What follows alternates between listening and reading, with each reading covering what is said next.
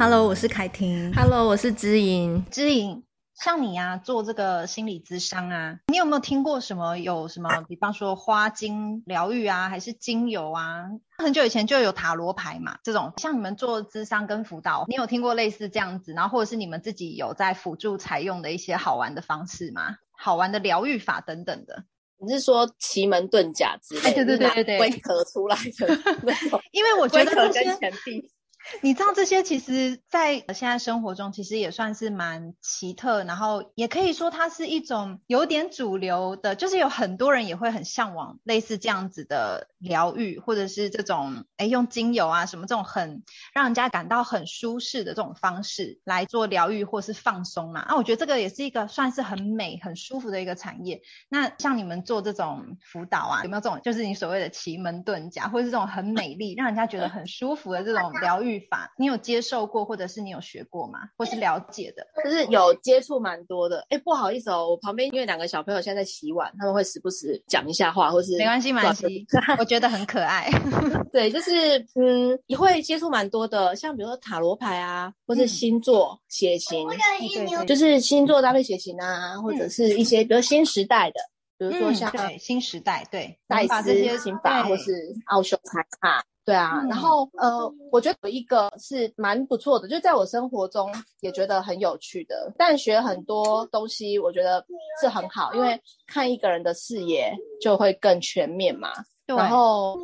但是我自己会比较注重，就是不会让这个成为知识障，例如说可能知道，然后就先入为主这样，我自己会极力排除这个部分，然后其他的我就会多多去学习。我觉得有一个蛮好的，欸，就是叫做生命灵数。不知道你有没有听过？哦这个，这个最近也很夯啊。它很简单算，它是每个人出生有一个独特的数字，嗯、比如说你的西元年，嗯、然后年加月加日算出一个数字，嗯、例如说二二零，嗯，一月二十五好了，嗯、那就是二加二加一加二加五，嗯。它会出现一组数字，你再把两个加起来哦，对，然后就会变成那个就是我们的，就是那个人的生命灵数这样子吗？对，它就会变成你的这个独特的一组数字，然后它会有一些你先天的优势啊，嗯、或是内心的一些本质，嗯，类似这样子的一个指引，啊，这就做参考用啊。然后这组数字啊，它会有一些自己隐性或是显性的特质。当然，像星座上，比如太阳星座、月亮星座也有这样的对应，或是水星代表什么啊，金星代表爱情啊等等。那我觉得生命灵数是一个蛮简单、简易去呃看见一个人的优势特质的。然后在我自己运用在生活上。身边的亲友啊，我觉得其实也会蛮简易的了解到说，哦，跟这个人相处，我可能跟他怎么相处会比较顺利。嗯，那这个我就觉得好实用哦，而且又不是说只有先入为主，而是说怎么样可以促进我们的关系。所以他算出来这个数字之后啊，会有一个专属你的数字，例如说你的数字是一加零，一号好了。一号人就是创始嘛，嗯，就从一开始的。我们所谓的数位都什么零跟一啊，或者是、对，就是万物以一为原始，一元复始。嗯，那它就是一个，它就是一个比较独立自我又勇敢的一个数字，然后开创，嗯、所以他是需要被信任。跟他如果假设没有被相信，他就会很偏执。嗯，他的偏见会比较高，因为就是就他而已，所以他如果对于反对的意见，或者是对于他要开创的勇敢，他需要勇气的时候，嗯，那如果当我们是呃比较反弹或者反对的时候，对于他的这个开创性会受限，然后又加上一，其实他在对应那个塔罗牌，他是。魔术师嘛，所以他对多元跟创新跟创意，跟他对于 routine 的会有点不耐烦，哦，就是他会想要用各种不同的方式去做那个每天的第一次，或是每天都要进行的事，喜欢有变化，是不是？对，就会觉得说，哦，就是他怎么这么要这么麻烦这样子？嗯，对。那如果说他这这个部分的有趣的他不被理解的时候。觉得他很慌、很毒、很讨厌，或者是有一些大人因此变得很爱说教，嗯、就是当我们不相信他的时候，嗯、然后他可能会很偏执，嗯、觉得我就是要这样子，那这就是会变成他的负面的效应。所以这个就是一号、二号、三号这样子，有一到九号。嗯、那他最主要就是证明跟追求他的手法是有创新，或者他是对的，然后他他是有趣的，他想要一直被认出这个部分的他。嗯，那他就会有源源不绝的动力。所以我觉得生命灵数蛮有趣是说，他会看见一个人怎么样会维护他的动力来源，那比较不容易让一个人生命停滞啊。你想看，如果这一类型的人，他很需要的是他的独立、勇敢、跟创意、嗯、创新、跟喜欢新的方式跟事物被看见，结果一直被觉得你这个人很麻烦、很自我，嗯、就是自己要弄一个 很有搞头的东西。嗯，那但是你能力上可能又不到那，有时候然后又不愿意脚踏实地或什么，就是每一天好像都要变化。那就很容易被误解。嗯，对，像这个真的就是一个新的去了解人的特质的一个方法哈。就像你刚刚讲说，我们以前可能用星座啊，或者是血型啊，我们大概就是可以。把人去算分类，好，初步的分类，但是这个分类有助于我们很快速的去了解这个人的特质，但好像也很容易会去给他贴标签，对不对？那像所以就看你要怎么使用它，或者说当你吸引到这样子个性跟你不一样的人，其实他只是因为他追求他活力来源的方式跟我们不一样。像比如说我的数字是很稳健的，嗯，所以我会很需要很稳健的、很扎实的去处理我事。那我遇到这种人时候，我会觉得啊、哦，就是你你为什么每天给我来一轮？或者是会觉得说，哎，当我只是对于你的方法有点质疑的时候，你怎么变得这么的固执？嗯、然后好像说不要，怎么你怎么可以什么都不要？嗯，然后就觉得你很无情，或者你很固执，或你很冷酷，嗯之类的。那这个部分的话，可能就是我对他的误解嘛，因为我不是很了解，原来他的某个部分也需要被肯定，可是被我打枪啊。对，所以我觉得在人际上就是理解跟误解的一个差异。这个跟我们在了解孩子的时候，其实也很像，就是我们可能。会看到他一些比较，因为父母嘛，容易看到孩子比较负面的情绪或是负面的状态，因为我们总是求好心切，希望他可以做得更好。但是，当我们在看到负面的这些特质的时候，我们要怎么去想说，诶，他这个负面特质背后，他其实他需要的，他可能是需要人家多多关怀他，或者是多多鼓励他，看见他在小的地方有做到成功啊，或者是说有努力到，或者是说，我们从这个负面特质怎么去把它想成这个负面特质，它可能带有正向特质是什么？呃，再做多一点的更全面性的一个观察，比较不会陷在那个被贴标签的那个特质跟状态里面。对对对对，我了解你的意思。所以我觉得在了解，比如说他是几号人好了，就对我来说，就是我知道我踩到他的什么点。你刚刚举一号人为例好了，虽然我不知道你身边有没有一号人，虽然目前可能还没有办法临时算，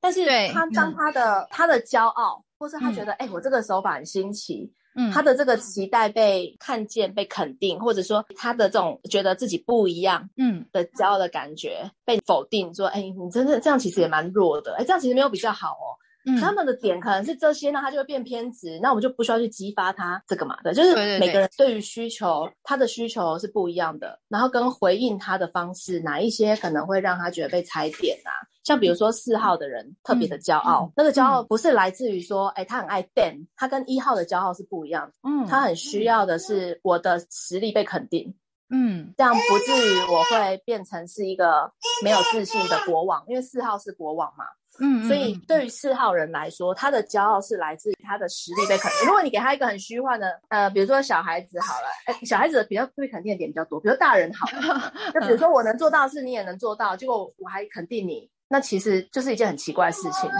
例如说洗碗，可能每个人都都有自己的方式洗。对。然后我去你家，我突然说啊，凯婷你好会洗哦，你怎么这么会洗？你想说嗯，什么意思？就是 有点被讽刺的感觉。对对，被讽刺，你会觉得这个不是一般人都会，你把我当成怎么样的人？对，对，所以每一个人他们的特质可能有共通，嗯、可是。的那种需要的感觉是不一样的，所以比如说，我假设是四号人好了，就会需要是确切真实的肯定，以辅助他可以更有自信的往稳健的方向。也可以说他比较务实嘛，可以这么说吗？对，他是一个务实，不能给他不能给他一个很浮夸的一个赞美，你要给他浮夸，他就会变成小王子啊，嗯，富二代小王子，然后就是你可以成就他成为什么样的人，怎么样的四号人，怎么样的一号人，怎么样的二号人，那他们的需求是不一样。例如说，呃，假设像五号人，他很喜欢传授他的知识，跟他也是会乐于帮助别人学习的人哦。他是很善于乐善好施，嗯、而且因为五号是教皇嘛，嗯，所以在传递教义的部分，他有他独到的见解跟解读。嗯，可是如果你没有听得很懂，他那是他独到的见解跟解读，而觉得、嗯、哦，可能经典都这样写吧。嗯，啊，一般人不是都是也是这样吗？例如说，他如果跟你分享一个我创业上很特别的手法，嗯、或是我观察我的顾客族群，他们是一个怎么样特性的人，于、嗯、是我发展了什么产品。嗯，结果你跟他讲，哦啊，这个不是看 Google 趋势就看得出来了吗？然后他 觉得，哦，就他对于这个他的独特解读并没有被肯定到。也许他也看过 Google 趋势，可是那是他研发出来的，或是他是很特殊，他很想告诉你他特殊跟特别的解读，而且他用心去做过功课。嗯，他们在这个部分的玻璃心就会比较重，就会觉得，哎，我的这种独特的见解并没有被珍惜。那你知道他需要这个，结果你还在这个地方给小孩打枪，那不是就是一直在踩他跟你关系的点吗？所以这个就很有趣，就是每一个每一号人他对于需求是不一样的，这个观点会蛮有趣。像我之前一个学生，他是特别爱呛老师、呛别人，他只是凡遇到什么就呛就对了，嗯，先呛就对，然后就要激怒所谓的权威人物，嗯，然后他的假设就是所有权威人物都是屁，嗯，然后他也觉得你要跟我特别讲什么，嗯、哦，我很特别是不是？好，那我让你很特别，就在我面前不会发怒，老师便会发怒。嗯嗯，他一开始就预设不信任嘛。其实他的本质就是八号人，其实他心里面有他维护的价值跟正义。嗯，那其实他内心里面也有他敏感、脆弱跟渴望被理解的，嗯，这个部分的需求很高。他只是在他人生经验中，他遇到好多权威都是直接把他压下去。嗯，然后也不想去了解他的敏感脆弱，觉得那如果你身为一个男性，你是脆弱的，嗯、那你要怎么样应付外面的世界？嗯，通常一很容易对权威反抗的人，其实他内心也有他的权威想要被了解。嗯哼，所以就是那时候我们就放缓脚步，然后先去了解他内在的权威跟价值是什么。嗯，这个部分完全的听懂。你看这个跟五号人就很不一样哦。五号的人是他有他的独到的见解，他希望传递，然后他比较大方，跟他很希望他的这个独到被理解。可是八号人就是纯敏感，就是他对于他内在的权威跟怎么样可以说服他去让他服气。嗯，他要服气，他是会对你服服帖帖的。所以他又是比较能屈能伸，跟他有他的敏感跟洞察力。然后你看，如果我们不知道他是八号人，那很容易就觉得他到底要什么，或是他为什么要一直呛不停？好，然后从他的原生家庭切入啊，然后觉得说啊，他可能遇到好多的权威都不了解他，那我们就也是会耐着性子了解他，只是在理解这个人的部分就会少了一点什么，会觉得如果能够多知道他对于敏感。嗯，然后脆弱，他需要被接住。当他去否定权威，他内在的权威会是什么？去仔细的去理解跟聆听。嗯，那他期待的关系是什么？期待的师生关系，或者是我们不是师生关系，我们如果是朋友关系，嗯，那可能会是什么？所以他其实就很善于观察。嗯，他也会给人家很一个强烈的记忆点啊。应该这么讲，八号人。嗯嗯，但是他有他心里面敏锐跟独到的权威。希望被了解。所以，像你在学校做辅导的时候，遇到学生，你通常会不会也是用类似这样子的一些辅助的方法，可以先快速的先去了解一下学生他本身的特质是怎么样，然后你跟他辅导的时候，再用其他多方面的角度去做切入，来协助这个学生，你会觉得比较容易吗？我不会耶，其实哈，你知道吗？我那时候去考教甄啊，嗯，就是我我带了什么，我说当然就担心大家都有带什么牌卡什么。嗯，可是其实我心里面笃定，就是我不会拿出来用，我只是带着，嗯，就是我自己的方式或者手法，会觉得我是靠我去认识他，嗯、所以除非像比如这个很爱呛老师的学生，嗯、那是因为他在我的高光怀班，就是我那时候怀孕嘛，就易怒，然后呢，